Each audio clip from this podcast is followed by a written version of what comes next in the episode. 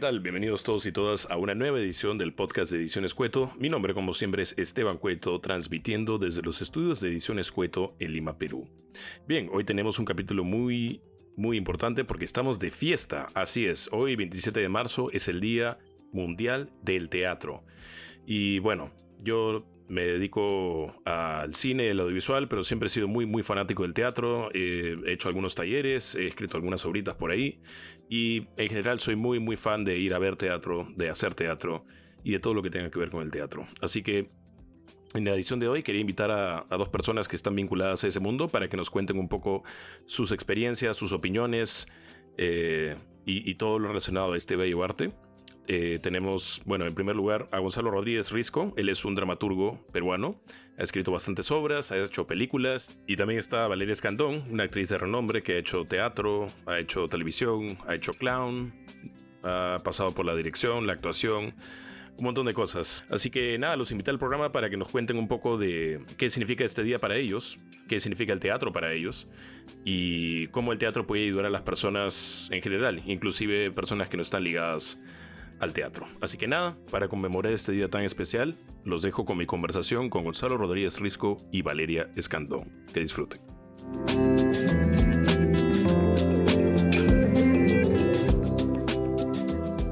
un capítulo muy especial porque estamos celebrando, bueno, eh, uno de los artes más antiguos y más fascinantes que existen. Hoy es el Día Mundial del Teatro y para celebrar he traído a dos queridos amigos, también exalumnos nuestros y amigos de, de, de, este mundo. Tenemos hoy día a Gonzalo Rodríguez Risco, que es dramaturgo y ha hecho también por ahí algunas cosas de, actuación que después quiero hablar con él. Y también tenemos a Valeria Escandón, que es actriz, es directora, es conductora de televisión y, y nada, eh, dos grandes personas y les doy la bienvenida a los dos y les agradezco por estar acá. Eh, bueno, yo tenía algunas preguntas que queríamos, o sea, es una cosa medio libre, solamente he apuntado algunas nociones muy generales del teatro y, y, todo, y quería primero comparar un poco experiencias. Claro, yo no he sido alguien que se ha dedicado al teatro así como ustedes, he hecho cursos, talleres, obras, pero no he, no, no, yo lo miro como más como alguien de fuera, quizá un poco más que ustedes, así que sería interesante ver cómo las experiencias cambian o se parecen o etcétera, ¿no? Pero para empezar, quisiera partir desde el inicio, es decir, em, cómo entró el teatro a su vida y cómo sabías que era lo que querías hacer. Gonzalo, eh, si quieres empezamos contigo. Ya, perfecto. Eh, bueno, en realidad el teatro a mí me gustaba desde chico, del colegio, ¿no?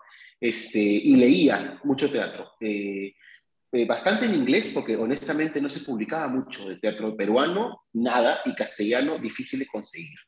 Este, y eh, siempre vivía fascinado con el teatro. O sea, iba al Marzano de chico, ¿no? Y, podía ver una obra tres, cuatro, cinco, creo que mi récord fue nueve veces el video que viene. Este, por eso cuando pude trabajar en el Marzano lloré de la emoción, ¿no? Este, y, eh, y luego entré, entré siempre pensando en escribir, seamos honestos, no, no, lo mío no era la actuación. Y siempre pensé en escribir, eh, ser escritor, en un momento pensé ser novelista, en otro momento pensé, pero lo primero que escribí fue una obra de teatro en el colegio. Con, eh, Maricio, hace unos años lamentablemente, este, fue mi profesora en el colegio y ella me animó a escribir las obras que hacíamos en el colegio. Entonces, eh, por más que una vez terminado el colegio, me fui a estudiar ingeniería a Estados Unidos, este, cuando regresé lo primero que hice fue escribir una obra de teatro. Este, mientras buscaba trabajo, ¿no? Y luego esa obra se logró estrenar, se ganó un concurso en el IPNA, y desde entonces de pronto dije, bueno, creo que he encontrado lo mismo. Y, y es por eso que, como digo, eh, había una cosa fascinante para mí de sentarme y esperar que la obra empiece y que se vayan las luces en el teatro y que, de pronto esté en otro mundo que no, no se podía comparar con nada, ¿no? Y, la otra experiencia para mí bonita era el poder ver la respuesta del público a lo que yo había creado en tiempo real, ¿no? Porque me podía sentar entre el público sin que nadie supiera quién era yo. Este, a, que me, a, observarlos. Yo no miraba la obra, ya la sabía, ¿no? Miraba al público, ¿no? Entonces, este, esa experiencia para mí, que es una experiencia que no tenemos eh, más que los que hacemos artes escénicas, o de alguna forma un arte que se muestra al público, ¿no? Este, y que para colmo estamos en el lado creativo del asunto y no en el lado interpretativo del asunto, porque no te puedes, desde el escenario no estás mirando al público, bueno, de repente sí. Este, entonces, eh, mi, amor por el teatro justamente nace de ahí, ¿no? De esa experiencia de poder no solamente observar al público y, eh, creer, y crecer con la obra, sino además para tener la posibilidad, después de terminada la temporada, poder hacer los cambios en base a lo que vi, ¿no? Para que la nueva versión de la obra, la siguiente vez que se haga, sea mejor, ¿no? Y eso para mí es, de ahí viene mi amor al teatro. Claro, no, eh, muy, muy, interesante. Tengo dos preguntas puntuales que me llamaron la atención. Este, ¿Qué obra viste nueve veces en El Marzano? El diluvio que viene. Un musical hermoso donde eh, de pronto Dios decidía mandar un nuevo diluvio y salvaba solamente a un pueblito y Osvaldo Catone era el sacerdote del pueblo. Ah. Y fue un musical, el escenario, el escenario giraba, era una cosa increíble. Entonces fui a verla nueve veces porque me, quedó, me quedé fascinado con la obra. Claro. Esa fue. ¿Y a qué edad tenías cuando ganaste este concurso en el himno? Tenía, a ver, lo gané en el 96, tenía 24 años. Y había escrito la obra cuando tenía 22, cuando recién, eh, porque está, o sea, la obra la escribí, que se llama Un verso pasajero, la escribí en el año, en el año perdón, la, la, escribí en el 92, no, en el 94, perdón, y ganó el IPNA en el año 96. Así que tenía 24 años. Claro, a los 22, 23 ya sabías que esto es lo que querías hacer, digamos. Sí, o sea, en realidad yo escribí esta primera obra de teatro sin haber estudiado dramaturgia. Ah, o sea, yo nunca había estudiado ni un curso de dramaturgia, yo solamente había visto muchas obras y había leído muchas obras. ¿no? Una vez que termino, este, una vez que gano este concurso, me meto a estudiar recién dramaturgia. ¿no? Este, Fue un poco al revés de lo que uno esperaría. Sí, como que ya gané, ahora vamos a ver cómo, cómo hice para... Cómo, sí, cómo, cómo, hice para que eso funcionara. Cómo hice para ganar, sí. Qué genial. Y Valeria, cuéntame, contigo, ¿cómo, cómo fue el acercamiento al teatro? Eh, tú sabes que a veces, ahora que te escuchaba la pregunta, claro, si voy hacia atrás, hacia atrás, también pensando en lo que dice Gonzalo de, de, su primer acercamiento, de chica fui a ver una obra, no sé qué edad tenía, mi papá somos bien teatreros, y fuimos a ver una obra que se llamó Ya hemos empezado, donde Jaime Lertora volaba por los aires, era el sol. Había habido un problema, era una obra infantil y era o sea, para toda la familia, y había habido un problema en el, el sol, se había, no, el sol le había caído un meteorito, estaba molesto y estaba haciendo la vida imposible a las flores, y aparece Jaime Lertora volando por el techo, y de pronto estoy al escenario, y yo pienso, mamá, ¿qué, qué es esto? ¿Cómo, ¿Cómo las personas vuelan? Era el lugar donde las personas podían volar convertirse en flores, y creo que se me abrió posibilidades que de repente de chica no, no había visto, digamos, ¿no? Y ya después en el colegio llevé algunos talleres, eh, casi al terminar el colegio. Pero no que sabía qué quería hacer con mi vida, porque quién sabe quién es a los 16, 17 que sale del colegio, no tienes la menor idea, ¿no? No sabía, yo más porque soy muy volada. Y mm, terminé estudiando administración y marketing en la UPC. Sí, un año. Y en ese año, igual era curioso, siempre he sido curiosa. Entonces me metí al taller de teatro con Rebeca Raez y, y me encantó. Y cuando terminó el año en la UPC, llevé un taller en el Centro Cultural de la Católica con Aristóteles Picho. Y me acuerdo el momento concreto, después de estar haciendo ejercicios, porque era de actuación, ¿no? Estar haciendo algunos ejercicios, de averiguar que la, la, la, Católica iba a abrir Facultad de Comunicaciones y Artes Escénicas. Me acuerdo el momento clarito de sentarme en el círculo, eso que vas a bajar información después de un ejercicio, y de sentarme y decir, yo voy a ser actriz, me voy a cambiar a la católica. y seguí con el ejercicio. Fue, no sé, ese momento de, de ya haber tenido información de antes, porque no había sido ese taller solamente, pero sí la experiencia de esos talleres, de esas personas, de este mundo que se abría como con muchas más posibilidades y la posibilidad de jugar y de la libertad que te puede dar estar en escena. Hice un año más en la UPC para poder pasarme a la católica y ese año hice los cursos que me dieron la gana como mucho más creativos. Me acuerdo que hubo ah, porque pudiste Entonces, llevé un montón de cursos que me dieron, parecieron interesantes y de ahí me metí a la católica a formarme como actriz.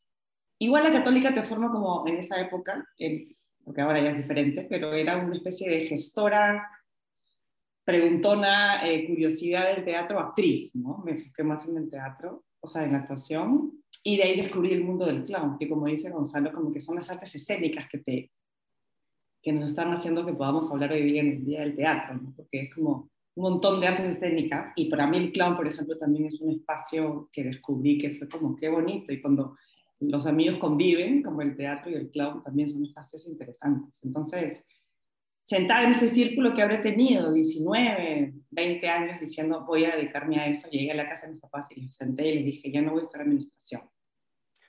Voy a ser actriz. Sí, esa, esa, era mi siguiente pregunta. Eh, ¿Cómo reaccionaron sus familias?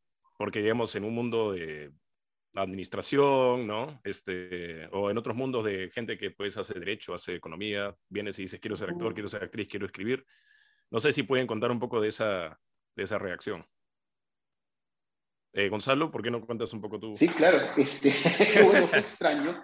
Bueno, yo sí había terminado la carrera de ingeniería, ingeniería administrativa, o sea que terminé la carrera, ¿no? Este, incluso ah, trabajé ingeniería administrativa este, con preferencia en ingeniería de minas. Imagínense ese. Bueno, trabajé, este, trabajé incluso tres años en una compañía minera. O sea, es muy raro, porque yo iba a ensayos y luego me iba, o sea, iba a trabajar y luego me iba a ensayar la manzana prohibida, era cosa muy rara.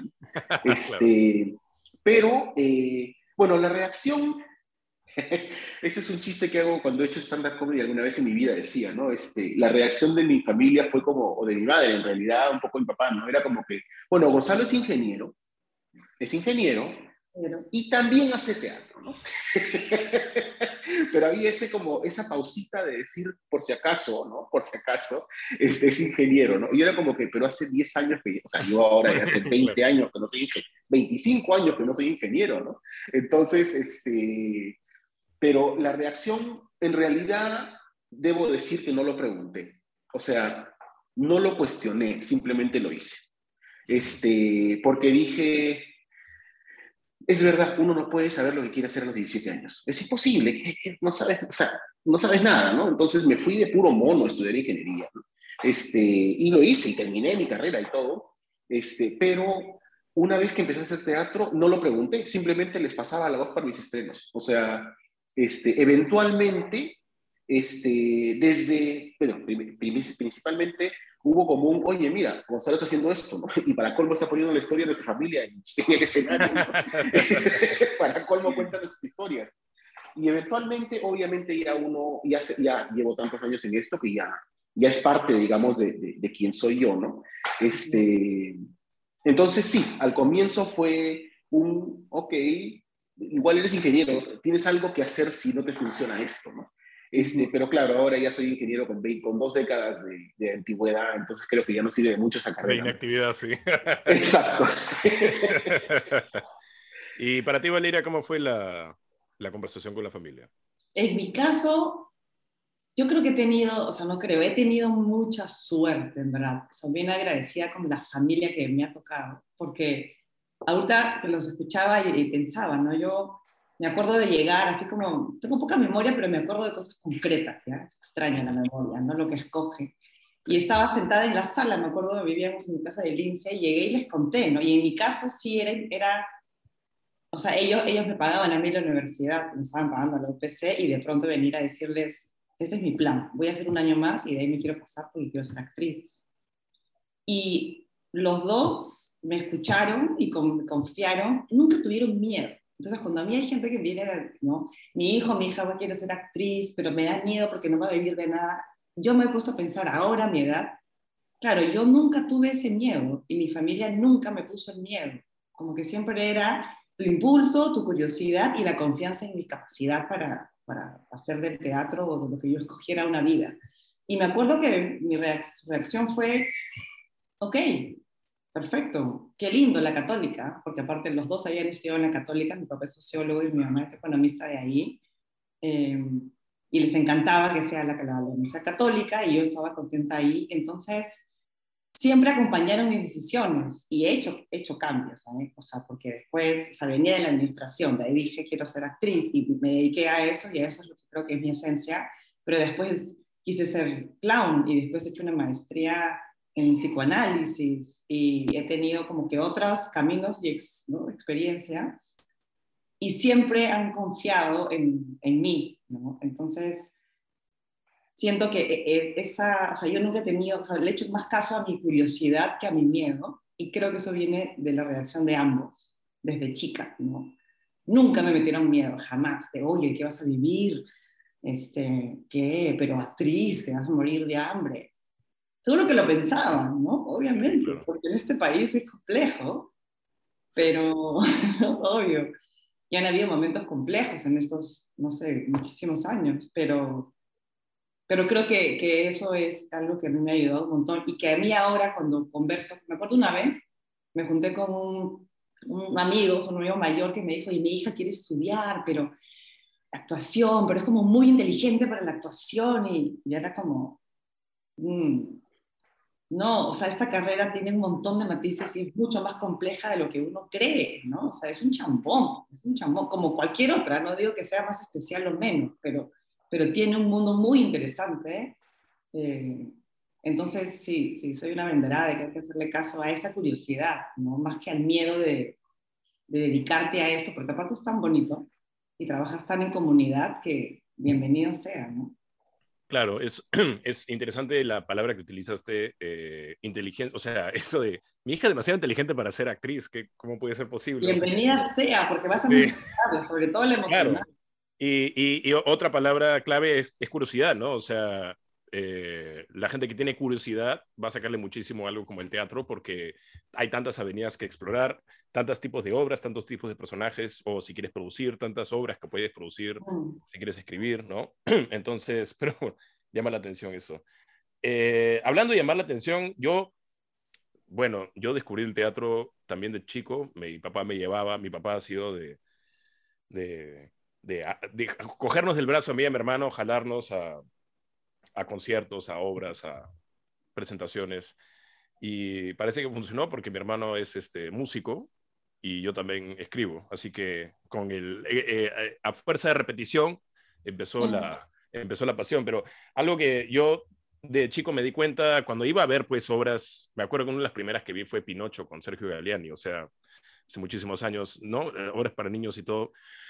Algo que me dio mucha curiosidad era justamente la presencialidad, o sea, cómo puede haber un espacio como un escenario donde ocurre una historia que está ocurriendo enfrente tuyo, pero no está ocurriendo enfrente tuyo porque estamos en Nueva York o estamos en la luna o estamos en el desierto y no estamos en un teatro con aire acondicionado sentados, estamos como metidos en esta historia, pero a la vez los actores y las actrices también viven en la misma ciudad que tú, hacen las mismas cosas que tú, pero están, o sea, el hecho de que había una cosa que, o sea, una presentación que estaba ocurriendo enfrente mío, pero que también era como casi una representación de una, algo que estaba ocurriendo en otro lado, eso también llamó mucho la atención. Eh, pero en el, yo creo que también lo he respondido un poco, ¿no? O sea, en el caso de Gonzalo, lo que te llama la atención es el feedback, ¿no? De tener el feedback ahí de la gente, de poder, poder también esto de del teatro como algo que escapa, o sea, como un, como un escape de tu vida, una cosa como una, no sé, pues estoy mal en el trabajo, estoy mal en mi vida, estoy mal en el, las clases y me meto a una obra y me que me olvido. Una vez, hablando de eso, que ya estamos en una conversación libre, fui a ver Muerto en un viajante eh, de Edgar Saba. Eh, él hizo una propuesta oh. Muerto en un viajante en el Centro Cultural Costado porque había como una ruina y ahora está el Centro de Idiomas, creo, pero en esa época estaba todo baldío, medio que en ruinas, entonces se lo aprovechó ahí para hacer la obra. Y en Muerto en Viajante hay una, creo que el hijo de Biff Longman está jalando matemáticas. Y a esta función fue mi profe de matemáticas del colegio que me estaba jalando en matemáticas también. Así que fue un poco difícil. O sea, estaba ahí sentado. Yo decía, yo, yo sé tu dolor porque este pata que está ahí sentado me causa ese dolor. O sea que, pero este, es interesante también ver cómo es, este, cómo es el teatro en el sentido de, de, de eso, de la presencialidad, ¿no? Yo creo que ah, escuchándolos pensaba, es como a veces, a mí ahora me pasa que es como que el amor, ¿no? Es decir, yo te puedo dar un montón de razones por las cuales yo me enamoro de alguien o algo funciona o lo que pienso del amor, pero ponerlo en palabras en el momento es como un crash, como un esto me hace bien, ¿no? Y Gonzalo, creo que, creo que estamos en eso también, esa sensación de yo de pronto me, me un clash, o sea, como voy a dejar a esto esta relación con la administración y con ese espacio porque no, no soy yo, no me siento yo, ¿no? Porque yo te puedo decir, encontré, porque encontré un, un espacio donde podía ser yo, el encuentro con el público me parece muy bonito. Ahora entiendo que un poco de lo que va, las cosas que hago, y, cuando ahora dicto clown, ahora dirijo también. Hace poco tuve la experiencia de dirigir clown para el Teatro Británico en una obra que dura, era para microteatro y ahora duró 35 minutos. Y como dice Gonzalo, eh, yo solamente estoy en el escenario como actriz, ¿no? pero acá soy la directora y me puse lejísimo porque no podía estar adentro porque estaba súper nerviosa, pero ilusionada como una niña de qué iba a pasar en ese encuentro entre mi historia, mi payasa, o sea, nuestra historia y el público, ¿no? Y empezar a escuchar la risa y la emoción de las 80 personas en momento real, de un mundo creado por nosotras, en un imaginario de clown, es la, para mí eso es amor. Es como una sensación de lo, todo lo que hace bien. Entonces, para mí, a lo que entonces es interesante ahora, tantos años después, vamos a pensar como, ¿qué hace que te enamores? De repente en ese momento era por, por algo en particular, pero ahora, viéndolo para atrás, digo, me hacía bien, ¿no? Era, no sé si un, escape o, un espacio que se abría, como una ventana que se abre a otros mundos y donde yo me sentí muy cómodo porque yo era como, de chica ya era un poco más rara, un poco más payasa, un poco más volada, era rara y ahora soy rara y tengo mi tribu donde todos somos rares y raros y raras y ya está, ¿no? Y todo bien con eso, ¿no? Hay algo... yo, cuando empecé a, hacer talleres también decía, o sea, vamos a jugar chapadas o vamos a jugar zip zap sop o tú tienes que bailar, tienes que hacer esto. Y yo decía, pucha, qué rocha hacer esto frente de gente que no conozco. Y después me, me di cuenta, ah, todo el mundo lo está haciendo, todo el mundo tiene que hacer como un poco de roche, quizá un poco de ridículo el comienzo a abrirse, pero si estamos todos, si estamos todos en el mismo barco, ya no, no te afecta tanto, ¿no? No sé cómo te ves. ¿Cómo, cómo la ves tú, Gonzalo, con ese...? Incluso, incluso el hecho de que, incluso como escritor, mira, porque yo soy escritor de teatro, pero hay una gran diferencia con el escritor, con el escritor de teatro y con, con otros tipos de escritores, ¿no? Yo siempre digo a mis alumnos, ¿no? Les digo que la, la dramaturgia se parece más a la música que a la literatura. ¿no? Porque está escrita para ser interpretada. Uno escribe, uno no lee la partitura, uno le interpreta la partitura, ¿no? Y depende de los intérpretes también. Entonces, una cosa que me encanta es el hecho justamente de que yo puedo estar eh, escribiendo mi obra de teatro durante meses e incluso años, pero eventualmente tengo un convivio con otras personas. Y no es con un editor, como pasa, digamos, con un novelista, que tienes un editor que te puede trabajar y es un trabajo de dos, de repente tres personas, ¿no? No, acá de pronto las preguntas vienen de dirección, de los actores, de producción, de, de todo, o sea, eh, y estás conviviendo y estás intentando entender tu propia obra a través de cómo los demás la interpretan. Y eso a mí me parece espectacular, es lo que, o sea, es lo que me encanta del, del teatro, porque justamente ahorita estoy enseñando una obra que estrena en junio, por ejemplo, y estamos, yo el otro día llegué y les dije, por si acaso reescribí, ya sé que este que se le movilizaron, pero por si acaso reescribí las primeras cuatro páginas de la obra porque no me funciona, ¿no? Este, y los actores entraron y se pusieron a explorar las nuevas páginas. Entonces hay una, como digo, mi conexión eh, personal con el teatro y justamente es que no, sol, no es un trabajo solitario, que la dramaturgia es un trabajo solitario al comienzo, pero luego es un convivio. Luego es un matrimonio con tu, con tu director o directora este, luego es eh, dejar que tu, que tu bebé tenga muchos, muchos padres y muchas madres en los actores, ¿no? Este, entonces, eso a mí me encanta. Eh, a mí, porque de nuevo, eh, escribir es un trabajo solitario. O sea, quienes escribimos sabemos que es un trabajo solitario. Estás sentadito solo escribiendo, eventualmente por muchas horas. La diferencia con el, con el teatro es que eventualmente se convierte en un trabajo colectivo porque sigues escribiendo de alguna forma mientras que estás descubriendo la obra. Yo voy, yo voy mucho ensayos para redescubrir la obra a través de la voz de los actores. No la estoy dirigiendo, la estoy entendiendo mejor. ¿no? Y eso es lo que me vacila. Claro. Y hay que tener confianza también porque, digamos, se lleva por un lado que quizá no, o sea, si tienes un buen equipo, ellos van a poder, de actores, actrices, producción, dirección, van a poder ver cosas en tu obra que quizá, ah, yo no me di cuenta. Eso me ha pasado con mis películas también, que la gente las ve y me dice, oh, esto de acá, ah, ¿de dónde salió? Y hace, lo hace mejor, pero ¿qué pasa cuando a veces lo interpretan distinto, porque un director siempre interpreta un texto de una forma distinta, ¿no? Y ¿cómo, cómo haces si es que no va por donde tú lo ves escrito, pero no puedes, claro, decir nada, ¿no? Eh, puedes. puedes conversar. Yo elijo mis batallas, voy a decir eso. Digamos lo siguiente, ¿no? O sea, lo que me refiero es lo siguiente. Cuando yo veo que un director o directora con quien estoy trabajando eh, de pronto plantea algo que es un poco distinto eh, a lo que yo había imaginado, lo primero que pienso es, yo no he escrito esto para que lo interpreten robots, lo he escrito para que lo interpreten artistas. Y los artistas van a encontrar su forma y tengo que dejarles encontrar su forma. Cuando veo que la forma se aleja a un punto en el cual digo, creo que no están entendiendo la obra, creo que, o sea, creo que no están entendiendo. En ese momento yo no converso con los actores porque creo que no debe haber una, una confusión, pero sí tengo conversaciones con mis directores ¿ah? o sea, y directoras, sí les digo, oye, mira, este, sí siento que quisiera que me expliques tu razonamiento para hacer esto, ¿no? Y, y cuando me explican el razonamiento y tiene un sentido, digo, ok, está bien, este montaje tendrá esa visión. Cuando me doy cuenta que es una pastrulada, digo, ok, pero ¿por qué estamos yendo por ahí, no? Este, y de vez en cuando tengo como, como tácticas, ¿no? Este, o sea, uno, uno desarrolla tácticas para poder llegar a un punto medio feliz, ¿no? Este, de vez en cuando lo que pido, les digo, mira, en un ensayo quiero que lo hagamos exactamente como está escrito, solamente para que yo lo pueda ver.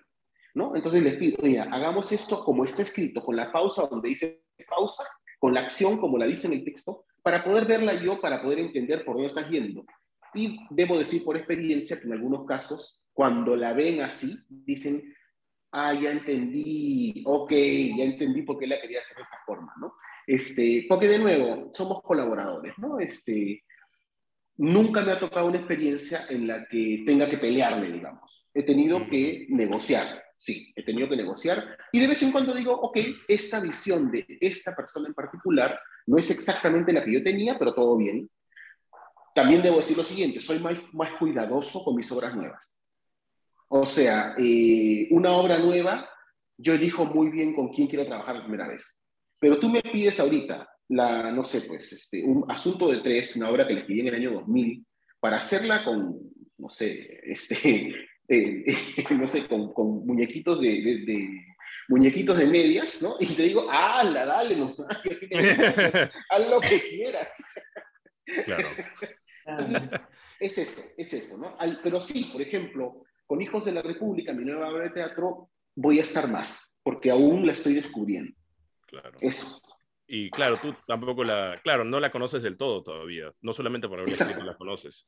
E, es, interesante también lo que dices, eh, esto de que explíqueme tu posición, porque, bueno, yo conozco el caso de un actor de teatro musical que estaba ensayando una obra y la banda estaba tocando la canción bien, pero no le estaba metiendo mucha energía, digamos, o qué sé yo.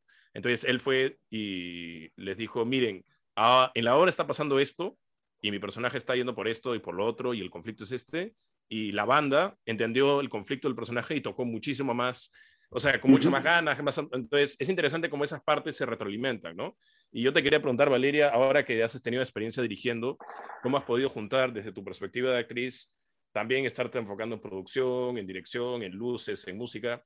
¿Cómo ha sido para ti ese proceso? Porque eh, hacer la transición debe haber sido también, ¿no? Eh, fácil y difícil, no sé todo, dirección de arte, movilidad, ¿no? La cafetera, todo. Em, fue interesante porque a mí me propusieron en el 2017 dirigir clown para microteatro, ¿no es cierto? Un amigo que es payaso.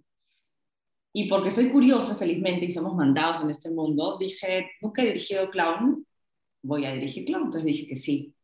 Entonces fue una primera experiencia y me senté con Lu Arispe, que es la, la payasa con la que trabajé, en la sala de mi casa de ese momento a ver de, de qué íbamos a hablar, ¿no? Porque acá también soy, soy una suerte de dramaturga porque he armado la estructura de la obra con Lu y, he escrito material para, para Lu y hemos pimponeado mucho tiempo ese material. Entonces, para mí ha sido muy rico el proceso y me ha encantado y creo que voy a dirigir más, porque mm, es una creación colectiva de a dos, ¿no es cierto? De a dos mujeres. Entonces ah, hemos ido creando, hemos ido pensando, ella en ese momento vivía con su mamá y tenía como más de 30, entonces yo me fui metiendo, Eh, creo que el psicoanálisis también como que me ha ayudado porque es una maestría en eso y, y he trabajado mucho el mundo emocional y las personas. Y mi tesis fue el rol del juego y la musicalidad en la transmisión de cultura. O sea, soy muy curiosa, ¿no? Entonces me iba metiendo, me iba metiendo hasta que dije, mmm, acá hay material que me puede parecer interesante.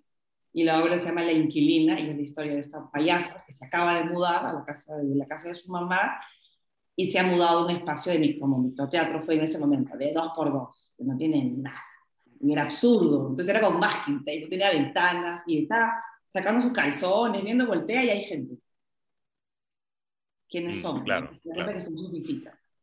Entonces ahora le volvemos a presentar, pero ahora el Instituto Cultural, el, perdón, el británico, en Cultural Station, me dijeron ahora queremos, o sea, queremos que la presenten, pero de media hora o de 35 minutos. Entonces era como, y ya no somos las mismas, Lu y yo, que éramos en el 2017. Y eso es lo que también me parece rico lo que tú dices, Gonzalo, de la obra te, hace preguntas a ti misma y las pimponeas con el público y de ahí la presentas y vuelven a ti las preguntas. Y para mí ha sido muy rico proceso. Y como soy actriz, eso me parece bien interesante.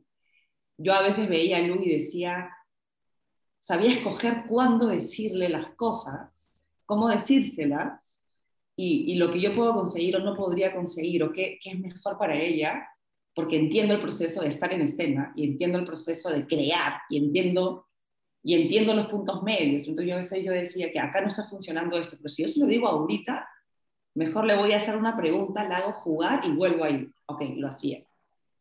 Porque como, como actriz, creo que a veces tienes directores pues, que, que, que son un poco de repente más, más directos o que, o que no entienden a la persona con la, que estoy con la que estás trabajando, porque finalmente somos humanas y mientras esa persona disfrute más, se sienta más en confianza, se sienta que es un espacio rico donde puede meter la pata, ella va a brillar y la obra va a, a salir mejor. Entonces ha sido súper rico, atorada de nervios, o sea, el día del estreno, la, ah, no, no, no, o sea, cuatro de la mañana me levanté pensando, esta parte no está funcionando, ¿qué le digo a Lu?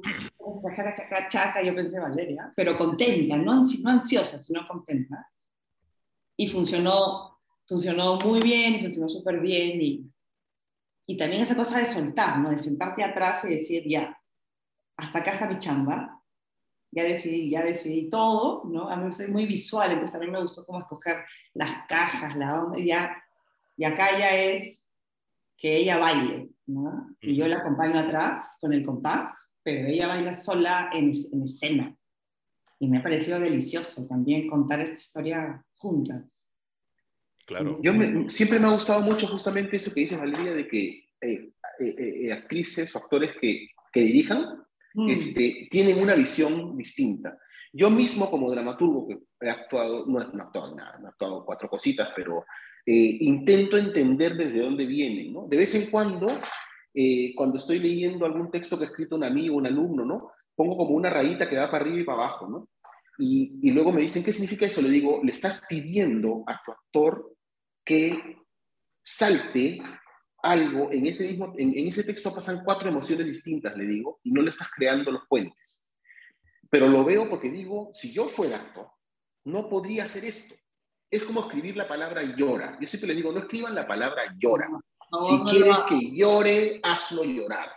¿No? Entonces, este, entonces, por eso es que yo hasta, bueno, en realidad no me atrevo a dirigir justamente porque el pavor que me daría, por eso respeto muchísimo a los directores, y cuando he, he codirigido algunas veces, incluso estoy ahorita codirigiendo la siguiente obra, porque eh, tengo, claro, tengo mi bastón al costado que me está apoyando con, con, esas cosas que yo digo, yo no sabría cómo hacerlas, ¿no? Pero, eh, pero sí, efectivamente, siento que tú sabiendo tu experiencia como actriz, eh, probablemente tienes mucha más capacidad, o por lo menos te puedes poner en su lugar y decir, yo podría hacer esto, yo sería, ¿no? Tendría, tendría la capacidad de llegar a este punto donde quiero que esté llegando porque me sirve como directora, ¿no? Y si no, y si no, ¿cómo llegaría yo y cómo puedo hacer que eso funcione y no decírselo? Porque si se lo dices, no es natural para ella tampoco, ¿no? Entonces, me parece fascinante. Y creo que es para, para, mí, o sea, hay diferentes maneras de aproximarte a la actuación, ¿no es cierto? Entonces, claro, tú dices, por ejemplo, lo de llorar, y yo como actriz digo, o sea, las emociones son bien difíciles de prever o de controlar en la vida, ¿no? O sea, yo como voy a olvidar, yo vivía en Londres y me acuerdo que, que mi depa, o sea, me levanté y me di cuenta que había fuego, ¿no? Que se estaba como por quemar la sala. Y claro, uno diría, el personaje grita, ¿no? Pero Valeria Escandón, la chica con la que yo vivía, estaba como que en su cuarto encerrada y no sé por qué fui, o sea, como que toqué la puerta y dice, the living room is on fire. Porque, porque ella estaba más bien como que en otra nota y no quería interrumpirla, estaba chambeando, entonces a lo que voy es que igual, ¿no? las reacciones de las personas ante las cosas nunca, y eso era fantástico de ser personas y de trabajar con personas y con el mundo donde dices, a ver, que este actor o actriz, ¿qué va a hacer con eso? La acción está clara, hay que alertar, hay que apagar ese fuego, pero vas a tener formas de apagar ese fuego como personas hay en el mundo. Entonces hay que escoger bien a las personas que van a contar tu historia y a tu tribu. Eso es uno de los mayores aprendizajes porque por las metidas de pata también uno aprende. ¿no? Pero me parece interesante esto de, del tema de, de las emociones o de, o de, por ejemplo, yo sé que si yo le digo llora, uno que es horrible que te digan llora porque es espantoso, pero sí puedo decir ¿qué te genera? ¿no? O sea, como ayudar con el pensamiento, como, como motivar el pensamiento. A mí una de las cosas que también yo aprendí mucho fue con Francisco Lumberman, este director, el actor argentino, que cuando teníamos Hermanas La Mancha, trabajamos con él muchos talleres. Yo lo asistía a él en muchos de los talleres y lo veía dirigir. Y me gustó mucho su estilo de dirección. Así que yo cuando quieras yo puedo dirigir una obra. ¿sabes? Qué horrible. Buenazo. También dirigir teatro, pero me parece que es un lugar fascinante y de conversa con café con el dramaturgo de, oye, ¿cómo vamos acá? ¿Qué va a pasar? ¿No? Este, sí. Porque siempre va a ser algo diferente. Yo el Sistema Solar, esta obra que escrita por, y dirigida por Mariana del Taos, la hemos hecho durante seis años. Claro. ¿No es cierto? Y la hemos presentado en diferentes festivales y yo no era la chica que empezó. ¿No? Yo regresé de Londres y estaba en quién era. Es otro momento de la vida donde cuando regresas de vivir fuera, como cuando tienes 17, tampoco sabía. Y entré a esta obra, como entonces mi personaje respondía un poco más a la Valeria de ese momento. Seis años después, la obra iba creciendo y nunca fue la misma. Nunca los textos fueron hechos iguales, no, porque es una, una obra además que el público está alrededor. Está mucho más cerca de lo que en una obra con, distancia hay. Entonces, es fascinante eso, ¿no? Que la obra siempre va a seguir creciendo. Eh, y me encanta lo que dice Gonzalo de tú mismo de redescubrir o descubrir nuevos aspectos de tu propia obra, ¿no? Que tú digas, ah, mira, interesante, no lo había visto, y vuelves, ¿no? Como yo cuando, después de la obra de Clown, escuchaba a la gente hablar y decía, ah, sí, mira, claro, porque esta obra trata sobre yo, ah, mira, no lo pensado. Ese punto, ¿no? Como, sí, capaz, capaz. Sí. Y hay una cosa que probablemente te pasa a ti, Esteban, como, como escritor de cine también, que es el hecho de que, bueno, escribes tu guion, filmas tu guion, sale tu corto o tu largo, y de pronto dices, ay, ese momentito lo hubiera hecho distinto. Y te fregaste, no hay nada que puedas hacer. Yo tengo en dos películas mías momentos en los que digo, ay, no me gusta porque hubiera sido distinto. En el teatro es maravilloso porque, ah, mira, esa escena no funcionó. Ok, para la siguiente temporada lo cambio. Es más, yo cambié Nunca Llueve en Lima en la cuarta semana. Pedí permiso, hablé con Alberto y con el elenco y cambié una escena. En la cuarta semana de haber estrenado y durante las siguientes cinco semanas se hizo con ese nuevo final, con ese nuevo momento porque dije, no me funciona, y, les pedí, y me dijeron, sí, van a venir a las 5 de la tarde, ensayamos 3 horas, y, esto, y probamos la escena nueva a las 8 de la noche, un jueves, ¿no? Y, este, y así es como, o sea, eso es una cosa maravillosa del teatro, que tú, por ejemplo, Valeria, con la experiencia que has tenido ahora con el británico, si vuelven a hacer la obra, probablemente tomas alguna de esas cosas y dices, ok, ya aprendí, ahora quiero cambiar esto. Ahora cámbiale una coma a una novela escrita y publicada o cámbiale un plano a una película ya hecha y, filmada. Imposible. Ya, Por lo menos. Tienes que, tienes que vivir con ese error, tienes que vivir con, con esa cosa que no funcionó bien, ¿no? Por lo menos el en... teatro es en vivo, pues. O sea, creo que eso es lo que hace que sea para mí tan, ¿no? O sea, tal cual lo que dice Gonzalo, es como que ahí está, ¿no? Y, y puede ser cualquier lugar, es, es, ese lugar, o sea, esos metros pueden convertirse en Nueva York, en Perú, Colombia, lo que sea, o en 1970, ¿no? Y es en vivo, y al día siguiente es en vivo, entonces eso es un ser vivo que sigue creciendo y sigue mutando. Eh, sí, por, lo menos en novelas hay segundas y terceras y cuartas ediciones, pero sí, sí hay, eh, hay el, el, corte del director, pero a menos que quieras hacer reshoot. Claro, es, de corte es escenas que no terminaron en el otro corte que ya se grabaron, pero claro. Eh, sí, y algo, bueno, una cosa interesante también de la comparación, por ejemplo, de algo como el cine y el teatro, eh, es que en el teatro puedes imaginarte todo. Y eso es algo muy importante porque es el único arte donde te puedes imaginar cosas. O sea, yo recuerdo mucho el primer taller de teatro que yo llevé fue con Mateo Quireno. Y nunca volví a una clase. Él dijo, miren esto. Y empezó como que a saltar como si estuviera en el micro, ¿no? Y dijo, ahora miren esto. ¿Qué acaba de pasar? Estaba en el micro y llegué a mi casa. Pero está el micro y mi casa es el mismo espacio. Y yo pude hacer como que estaba, me fui de la Molina al Callao y micro. Y yo vivo en el Callao y acabo de abrir la puerta. Entonces, eso me quedé, wow, en verdad puedes hacer pues este espacio, como el espacio vacío, ¿no? De Peter Brook, el famoso, pero puedes hacer lo que tú quieras en, este espacio, ¿no? Y como decías, Valeria, con el masking tape, a veces una, un masking tape es suficiente para una casa, ¿no? Eso me parece muy, muy, muy rico del teatro, que no necesitas, o sea, en el cine necesitas cámaras, ¿no? Por lo menos tu celular necesitas, pero, pero en el teatro casi que ni siquiera sillas, ni siquiera, o sea, un campo de fútbol puede ser un escenario y de acá para acá, la gente se siente, de acá para acá, donde está el arco, ahí, ahí nos ponemos a actuar, ¿no? Eso es muy rico. Y los otros eh, jugadores existen, existen para el público cuando, cuando tú dices que están ahí. Claro, Le pasé la pelota al Pérez, Pérez recíbela. En la película tienes que castear a Pérez y tienes que patear la pelota, probablemente. Sí. almuerzos y transporte y todo para llevarlo a y permisos eh, para conseguir el estadio. y la pelota tiene que tener su auspiciador y todo. No. Porque, si no, no hay plata. Em, algo, algo que yo uso mucho en mis clases es, eh, y en mi vida, en mi día a día, ¿no? Digo, por ejemplo, eh, cuando algo, alguien critica algo que termina siendo, o alguien se convierte en alguien que critica, digo que es este, eso es muy griego, es muy griego, porque me acuerdo de Edipo Rey, me acuerdo de Antígona, me acuerdo de todo eso. Entonces me puse a pensar, ¿no? Este, a mis alumnos también cuando hacen algún guion, oye, muy griego es eso, como que termina haciendo lo que él no quiere, qué sé yo. No por bien o mal, me parece chévere también, pero mi pregunta es, ¿ustedes sienten que el teatro influencia su día a día? ¿Cómo conversan a veces? ¿O cómo se comportan? No sé.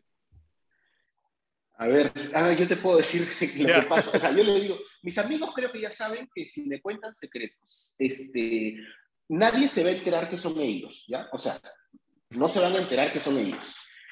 Este, y es más, probablemente la anécdota va a cambiar, pero no el sabor de la anécdota. y el sabor me refiero a, o sea, una persona me puede contar cómo fue su divorcio y eso se puede convertir, no en un divorcio, pero sí en, eh, en, en, el final de una, de una relación de amistad muy cercana. Y me sabe igual a la historia que me contó una persona, ¿no? Entonces, eh, sí me pasa que de vez en cuando, eh, cuando alguien me cuenta algo un poco triste, debo decirlo, o sea, una, tengo una dualidad. Una parte de mí está ahí con mi persona amiga a quien quiero mucho, y una parte de mí está diciendo que bueno que está esto, lo puedo utilizar para la siguiente obra de teatro. Y lamentablemente no lo puedo evitar. Yo sé que es una crueldad, pero sí hay una cuestión ahí de decir, o sea, si no le cuentes tus secretos a un escritor porque probablemente termines ahí de alguna forma. Entonces, pero de nuevo, lo que yo no hago es poner el DNI de la persona y fotos de la persona en el escenario, ¿no? Probablemente nadie se va a dar cuenta de dónde lo saqué, por un tema de respeto. Eh, entonces, intento no generar esos espacios, creo que esos espacios generalmente llegan a mí, o sea, esos momentos donde sale algo interno que luego se convierte en algo interno en una obra de teatro, ¿no? Este, eh, pero sí estoy bien atento. O sea, de vez en cuando me pongo estos, estos, audífonos que tengo acá eh, y pongo como que estoy escuchando música y me siento cerca gente que está hablando y lo que hago es apagar la música y ponerlos en escuchar, ¿no?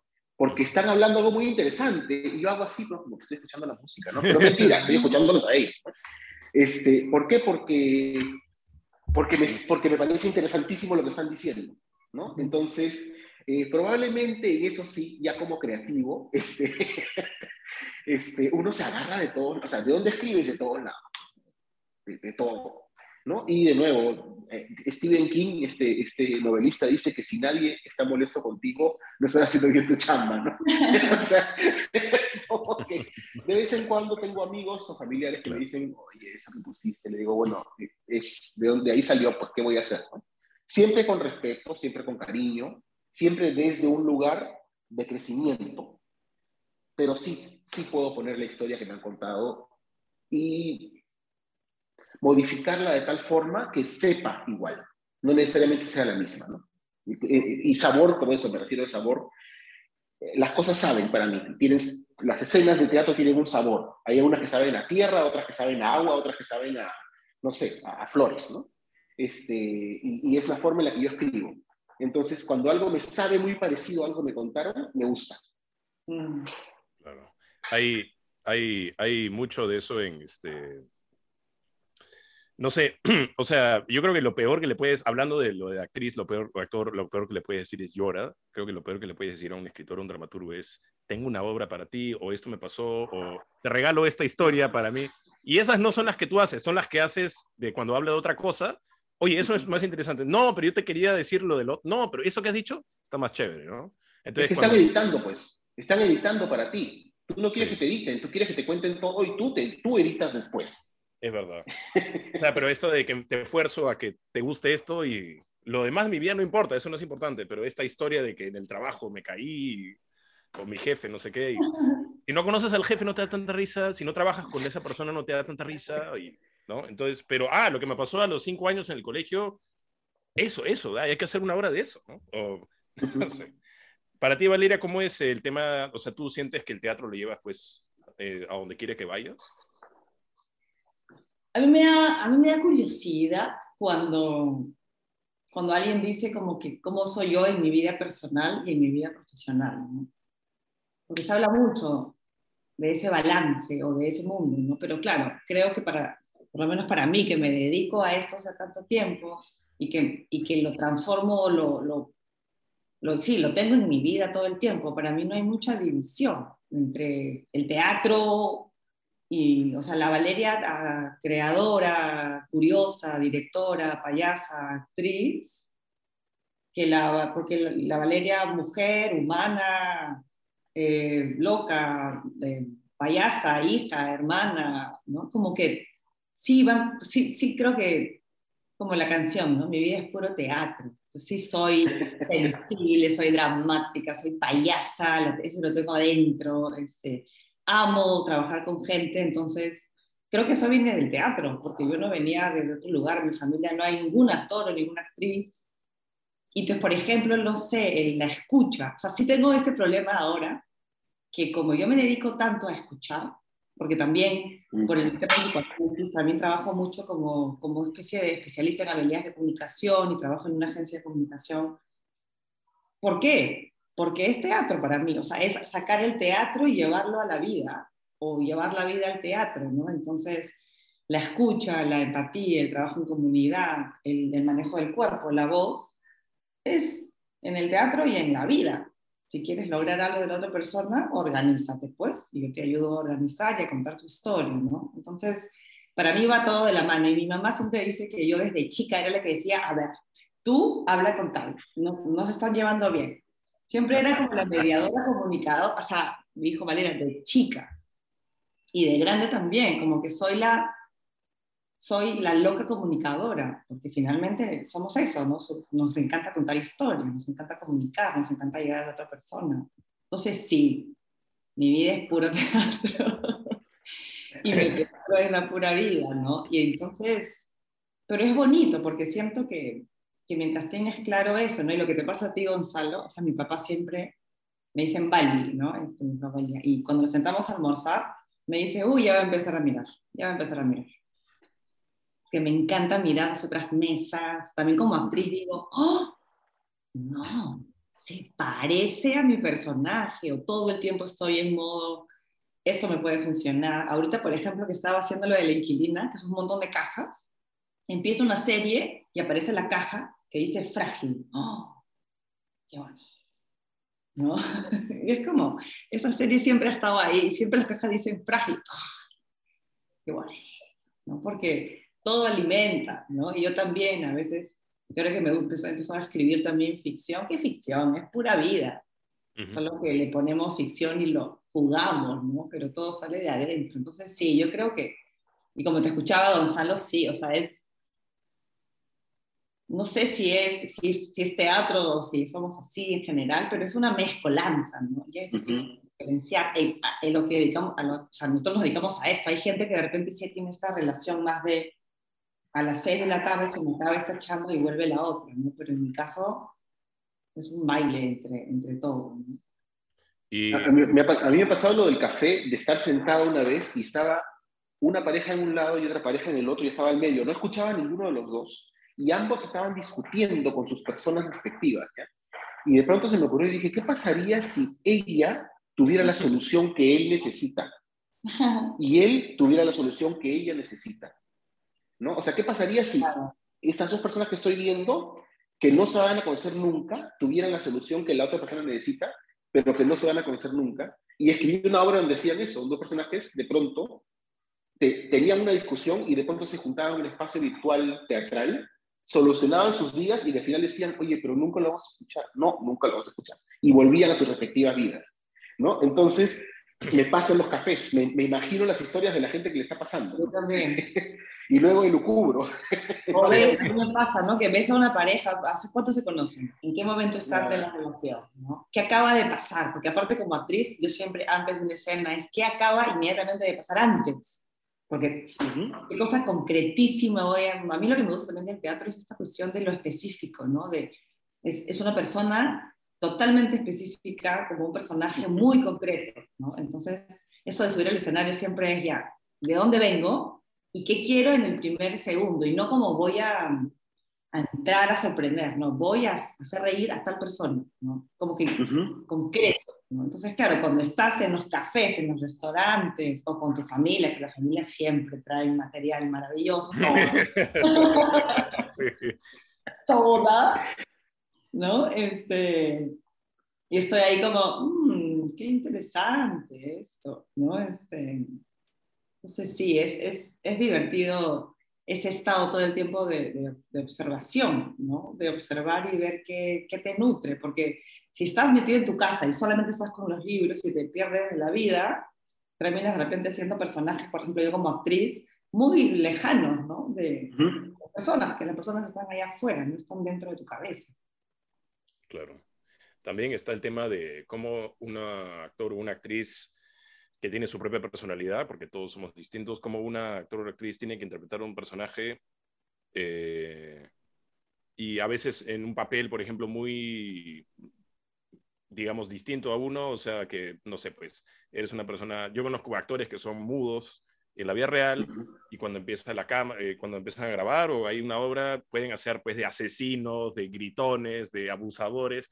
Entonces, eh, o, de, o, hacer una escena de un conflicto o algo así. Entonces yo te quería preguntar, Valeria, cuando has hecho obras, eh, por ejemplo, el Sistema Solar, ¿no? que es una obra que tiene mucho drama y todo, a veces quizás salías, ibas a tu casa con una adrenalina o con una emoción fuerte. ¿Cómo hacías para bajar las revoluciones y decir, ya, soy Valeria de nuevo, esta es mi casa.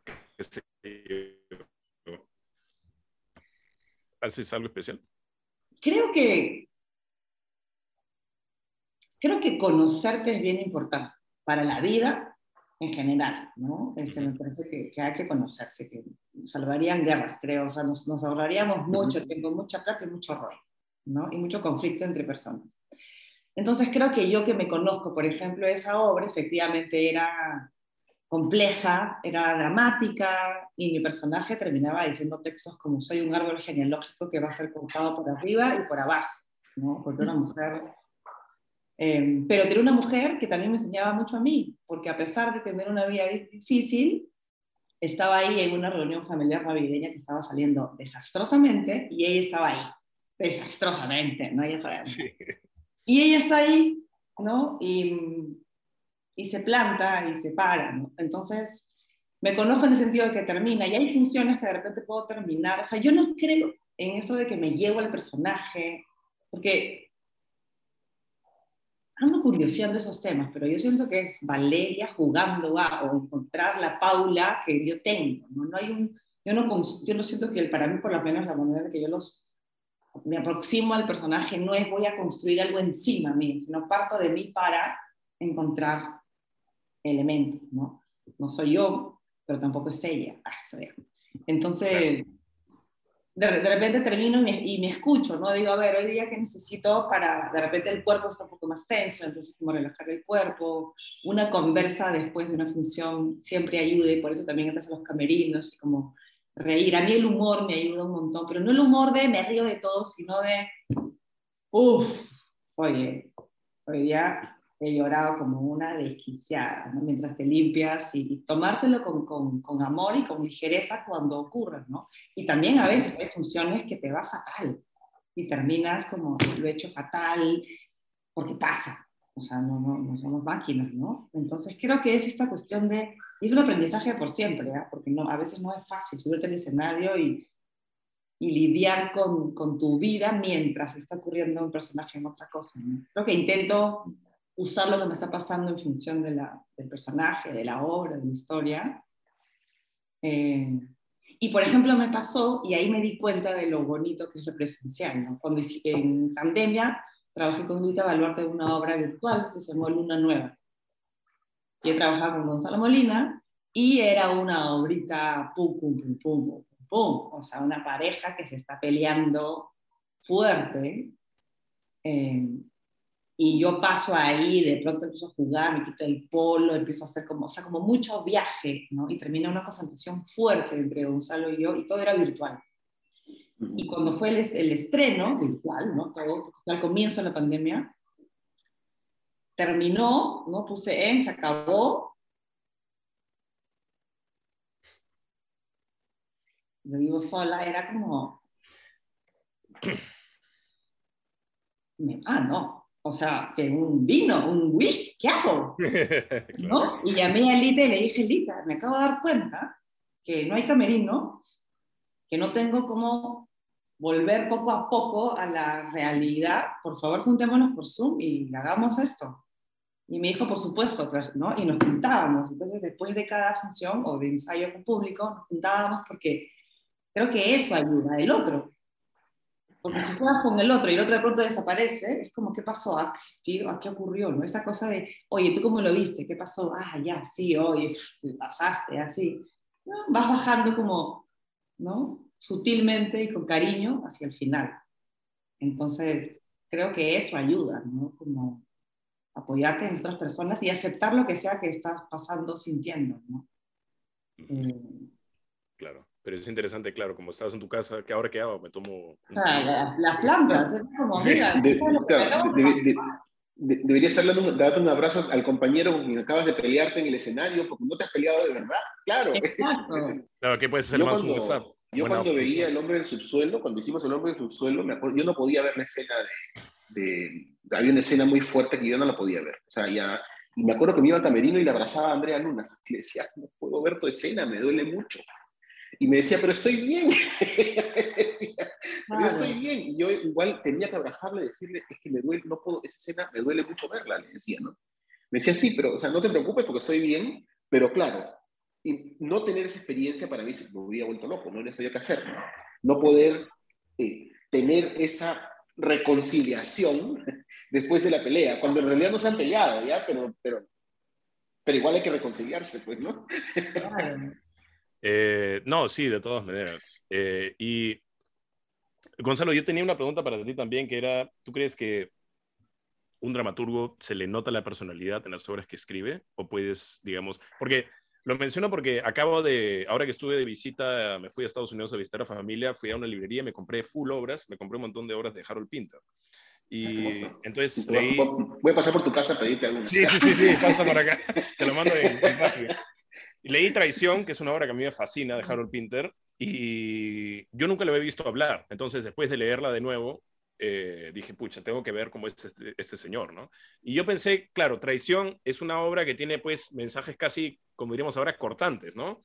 ¿Cómo estás? Bien. Oye, el otro día vamos a jugar tenis. No, no puedo el sábado, puedo jueves, ya. Pero te das cuenta después que hay un montón de subtexto en todo eso. Entonces yo decía, Pinter será igual, pero veo una entrevista con él y era mucho más conversador de lo que se le ve en las obras. Pero me imagino que hay otros autores que son distintos, como que se nota que esta es una obra de fulano porque tiene, es, un loco, pues fulano, y esta obra también es loco. No sé, ¿tú qué opinas de todo eso? Eh, o sea, sí, eh, en mi caso, yo de vez en cuando tengo el personaje que soy yo. O sea, eh, hay un personaje que soy yo, no necesariamente el, protagonista. Este, o sea, un, un, personaje que representa de algún modo la forma en la que yo veo la vida, pienso. Y siempre, por supuesto, le pongo un personaje en oposición, si no, sería un panfleto, pues, ¿no? Este, entonces, eh, probablemente en, mis obras de teatro los actores pueden decir, ah, ya, este personaje es el Gonzalo, ¿no? En, algunas, hay otras que no. Simplemente he escrito la obra para, para sacar otros demonios, otras cosas, ¿no? Este, pero, por ejemplo, te digo, yo, yo cuando hice Preso Pasajero, que es una obra de contra oscura y la muerte y todo, este, la gente pensó que iba a llegar vestido, o sea, la hice en Cusco, no me conocía nadie del elenco, la, la hicieron allá, le estaban haciendo un año de temporada. Yo llego a conocer a los chicos y pensaban que iba a venir vestido de negro y con un sombrero negro y, ¿no? Y yo digo, digo, hola, yo soy Gonzalo, ¿no? que, pero ¿cómo? Y le digo, es que yo no soy, o sea, yo no, no soy la persona, o sea, yo escribí esa obra de teatro, pero no es la forma en la que veo la vida, ¿no? Necesariamente. Entonces, probablemente sí vas a reconocer en mis obras de teatro un personaje que representa ciertos elementos que van conmigo, me representa a mí, ¿no? Este, eh, ¿Por qué? Porque de algún lado tengo que partir. Entonces parto de, mi propio conocimiento de cómo yo veo el mundo, ¿no? Em, pero sí te sorprende, por ejemplo, este, o sea, a, mí me gusta sorprender, me gusta que la gente no pueda, o sea, como que vaya a ver una obra mía y digas, oye, pero este es el mismo pata que escribió esta otra obra, pero si son, una es una comedia espampanante con drag queens y la otra es una obra política sobre la muerte, ¿no? Entonces digo, ¿por qué? Porque justamente parte de mi gracia como escritor, y creo que de repente tengo algo de actor ahí, es el hecho de que me gusta transformarme como escritor en otras personas. Mm. O sea, me gusta habitar mundos en los cuales tú dices, oye, pareciera que la persona que escribió esto no parecería ser capaz de escribir esto otro, ¿no? Este, entonces, conozco pocos autores que son como sus obras. No, no conozco muchos. Porque uno es un, es un mundo nuevo que lo tienes que explorar con todas sus reglas. Si quieres crear las reglas de ese mundo y luego vacilarte dentro de ese mundo, pero nunca se va a parecer tanto al tuyo, a menos que, bueno, por ejemplo, si lees el viajo, viajo, eh, largo viaje de un día hacia la noche, es obvio, es obvio que es absolutamente este, O'Neill, ¿no? O sea, es su familia, su madre, su padre, su relación con su hermano e incluso el hermano muerto se llama Eugene. O sea... Claro, sí, verdad. El hermano muerto de la obra se llama como el autor. O sea, tú dices, ok, o sea, ¿qué está diciendo al ponerse él como el muerto, ¿no? En esta familia. Y bueno, él no pudo, Él, dijo que no la hagan hasta 20 años después de muerto también. O sea que sí, sí, sí. sí. Eh, bueno, Carlota O'Neill decidió hacerla, gracias a Carlota O'Neill me pagó la universidad. Este, eh, ella decidió por publicarla eh, en Harvard y Harvard le dijo que no. Y luego decidió publicarla y Yale le dijo que sí. Y Yale, al decirle que sí, ella dijo, todos los derechos de publicación de esta obra van al departamento de dramaturgia de Yale, con lo cual Carlota O'Neill pagó mi carrera. Porque yo tuve la beca O'Neill de tres años, ah, la beca O'Neill. O sea ah. que, por suerte la publicó porque pagó mi carrera entera, ¿no? Este, pero efectivamente ella sentía que estaba la gente, la obra maestra de él estaba guardada en un cajón. y era la obra maestra de O'Neill. O sea, era como que decía, este pata se ha ganado dos Pulitzers y tengo una, una obra que es mejor que esas dos juntas guardada en un cajón, ¿no? Este, pero de nuevo, tú reconoces en el zoológico de cristal, reconoces a, a, ¿cómo se llama? Williams. Lo reconoces en el personaje del, del, hermano. Te das cuenta que está hablando de sí mismo y de su relación con su familia. Entonces, de vez en cuando estás ahí. Claro, exacto. Este, Oye, Gonzalo, una cosita que te quería preguntar también es eh, sobre tus TikToks, porque... no, lo digo, tiene que ver con el teatro, porque digo, claro, es un dramaturgo que está, bueno, has hecho stand-up comedy también, o sea, sí has interpretado, has estado al frente del escenario y todo. Y quería preguntarte, porque tú empezaste con los TikToks al comienzo de la pandemia, fuiste popular, saliste en la República y todo. Y, ¿Ah, sí? sí, salió una vez en la República. Eh, paraste- 13.000 seguidores. ¿Cuántos? 13.000. Wow. Saludo a los 13.000, con mucho cariño. Pero después paraste y ahora has retornado. Y quería, eh, quería, que me que, quería que me cuentes un poco el aspecto lúdico del teatro. De, claro, tú te pones eh, pelucas, ropa, haces acentos y todo lo demás. Claro, haces doblajes, o sea, el audio ya está, pero eso también te ayuda a escribir de alguna forma. O sea, estar, claro, en tu casa y repetando, ¿de alguna forma o no? Eh, bueno, em- empezó porque estaba en pandemia este, no, y, y honestamente no tenía nada que hacer. Todos mis proyectos se fueron, ¿no? Estaba escribiendo la novela, terminé de escribir la novela, me demoré, yo había empezado en enero, terminé julio, agosto, terminé la novela, pero igual estábamos en medio de la pandemia y este... Y de pronto dije, bueno, no tengo ni cine, ni teatro, ni nada que hacer. Y agarré y me puse a hacer TikToks de vacilón. O sea, por divertirme, ¿no? Debo decir que fue terapia. O sea, todo, o sea, hacía tres o, tres o cuatro al día. ¿Por qué? Porque literal no tenía nada más que hacer. Me cambiaba de ropa, ¿no? Mi suegra me prestaba sus sombreros. Este, y, este, y empecé a hacer esos TikToks por divertirme. Luego, cuando la gente me dice, oye, Gonzalo, ¿has dejado de hacer TikTok? ¿Qué pasó? Le dije, lo que pasa es que empecé a trabajar, pues le dije. El deber llamó. sí. O sea, ya tengo cosas que hacer, ¿no?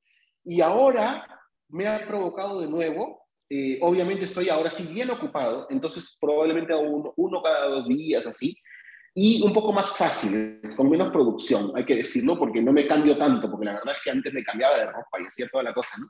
Este, entonces, eh, me encanta poder contar una historia en 15 segundos. Me encanta, me encanta. Lo que más me gusta son los TikToks en los cuales encuentro un audio, en el cual el audio, eh, la intención del audio era uno y yo le doy otra, o sea, le doy la vuelta para que, para que parezca otra cosa, ¿no? Esos son los que más me vacilan, ¿no? Entonces, la verdad es que me ha ayudado mucho en qué?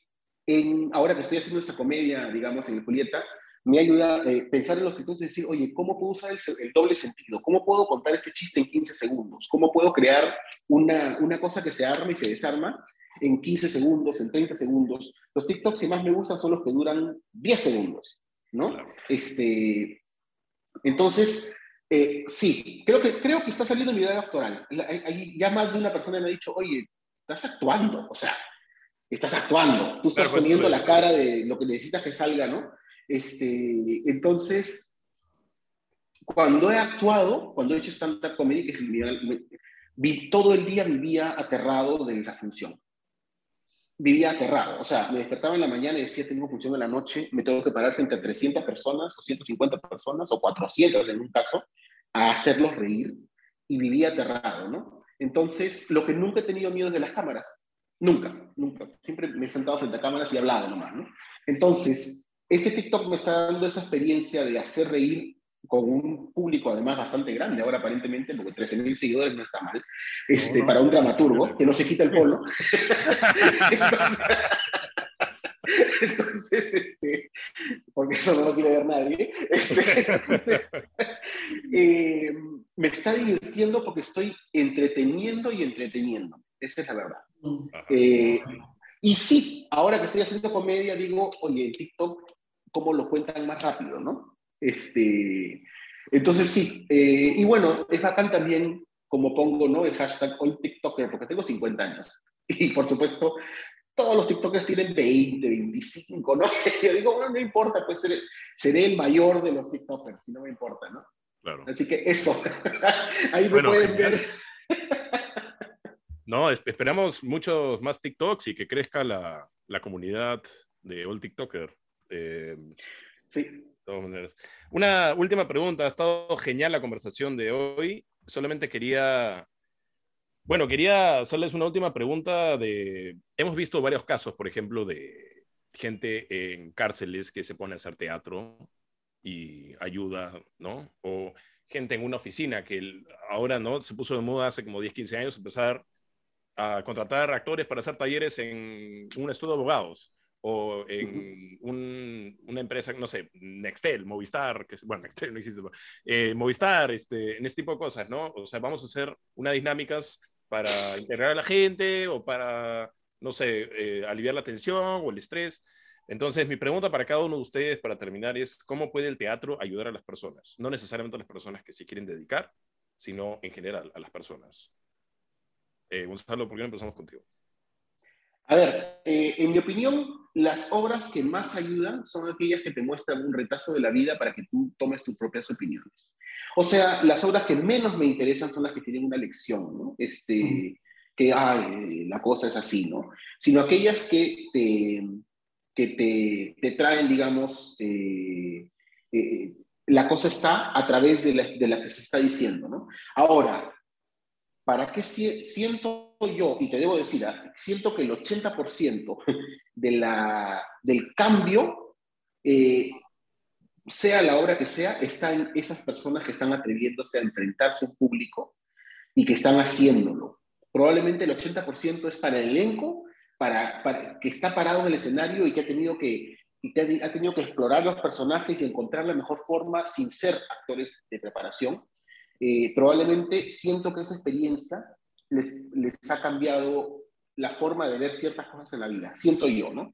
Este, por eso es que ojalá hubiera más programas de teatro en el colegio, porque eh, participar, para mí, participar de las clases con Maritza en el colegio me cambió la vida.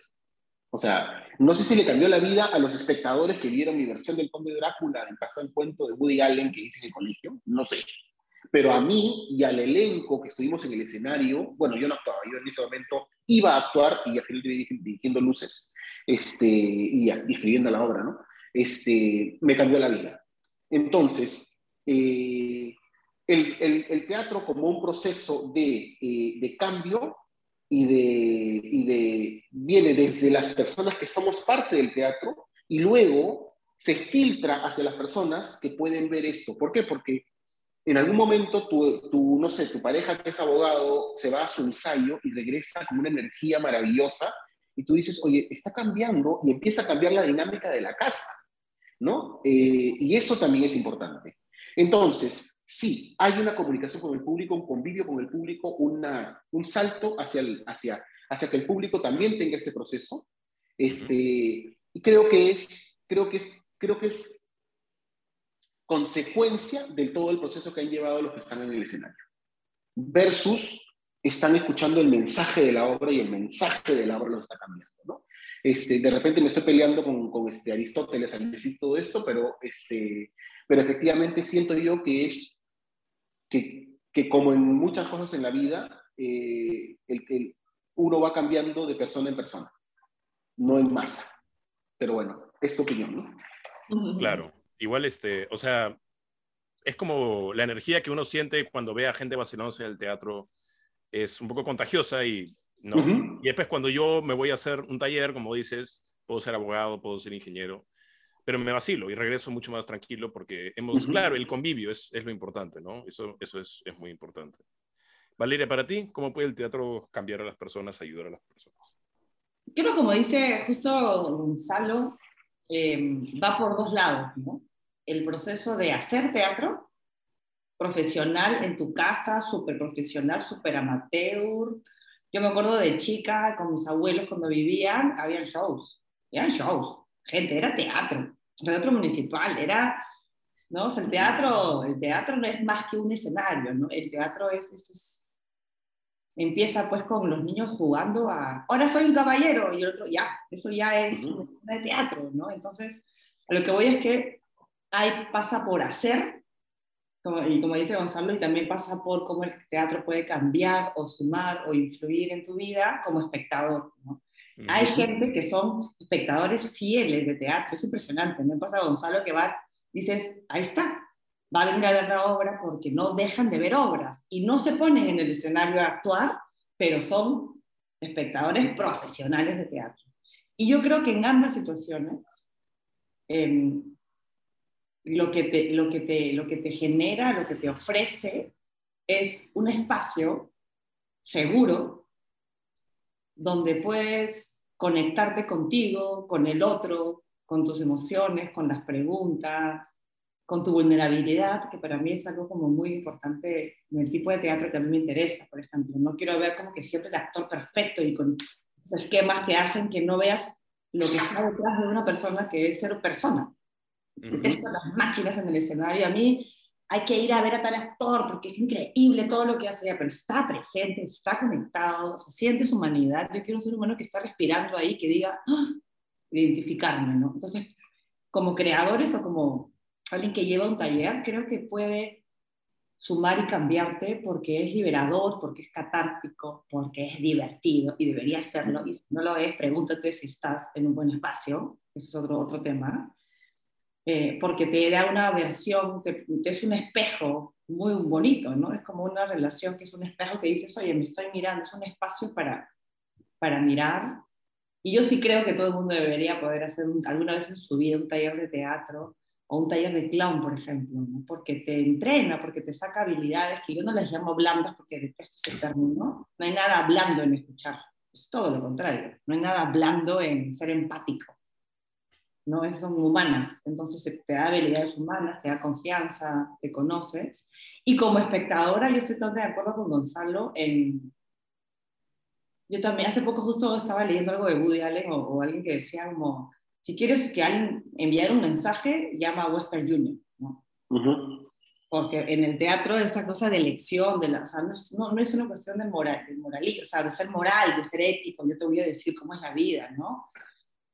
Es, yo tengo preguntas y te comparto las preguntas que yo tengo y, y las, las, las, encuadro en un espacio de juego, pongo unos actores y actrices y ya que el espectador, a mí lo que me encanta es cuando termino una obra, yo como espectadora y como terminas diferente, transformada de alguna pequeña forma. Si te lleves una pregunta que no la tenías a las 8 de la noche y a las 9 y cuarto sí, ¿no? Yo digo, wow, o me contaron que después de la inquilina fue a ver un, papá y su hija fueron a ver la obra y que después se sentaron a tomar un café y pensaron, no, ¿y cómo ha sido tu crianza y la mía?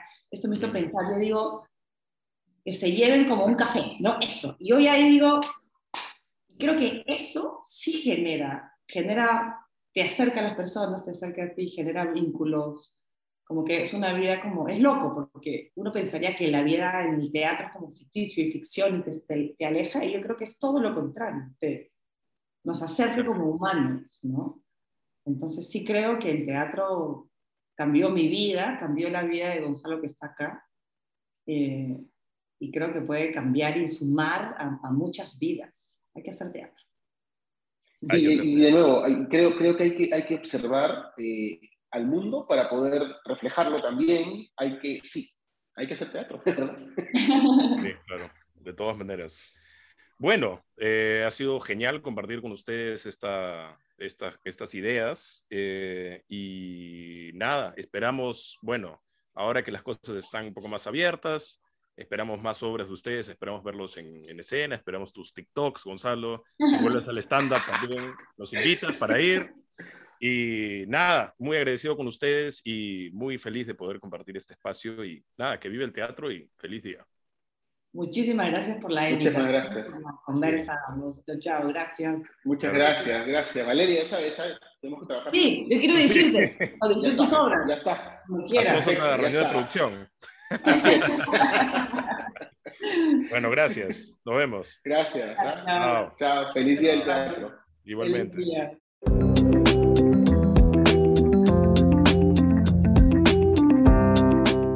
Fue mi conversación con Gonzalo Rodríguez Risco y Valeria Escandón. Muy estimulante, muy divertido y muy conmovedor también escuchar las historias de ellos, de cómo el teatro les cambió la vida, de cómo ellos ven cómo el teatro eh, cambia otras vidas también de los espectadores, de los actores, de la gente que está metida en el mundo y la que no está metida en el mundo. Y ver cómo este arte se va, va evolucionando, pero va manteniéndose igual. Es decir, los principios son los mismos, pero uno puede agarrar cierta parte y empezar a ponerle algo personal, empezar a ponerle eh, su propio giro a un texto, a una escena, a un personaje, a una obra entera también.